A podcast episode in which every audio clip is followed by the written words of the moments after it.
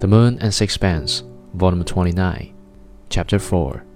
If I'd only waited, perhaps it would have gone all right.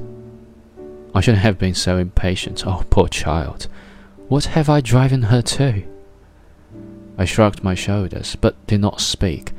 I had no sympathy for Blanche Stroeve, but knew that it would only pain poor Dirk if I told him exactly what I thought of her. He had reached that stage of exhaustion when he could not stop talking. He went over again every word of the scene. Now something occurred to him that he had not told me before.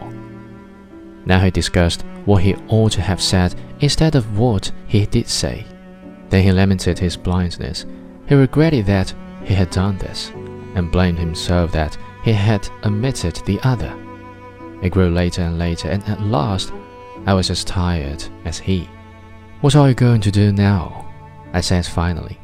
What can I do? I shall wait till she sends for me. Why don't you go away for a bit? No, no. I must be at hand when she wants me.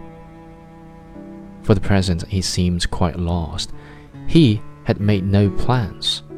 When I suggested that he should go to bed, he said he could not sleep.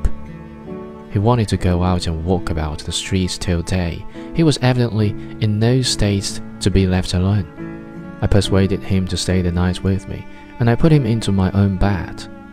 I had a divan in my sitting room and could very well sleep on that. He was by now so worn out that he could not resist my firmness. I gave him a sufficient dose of veronal to ensure his unconsciousness for several hours. I thought that was the best service I could render him.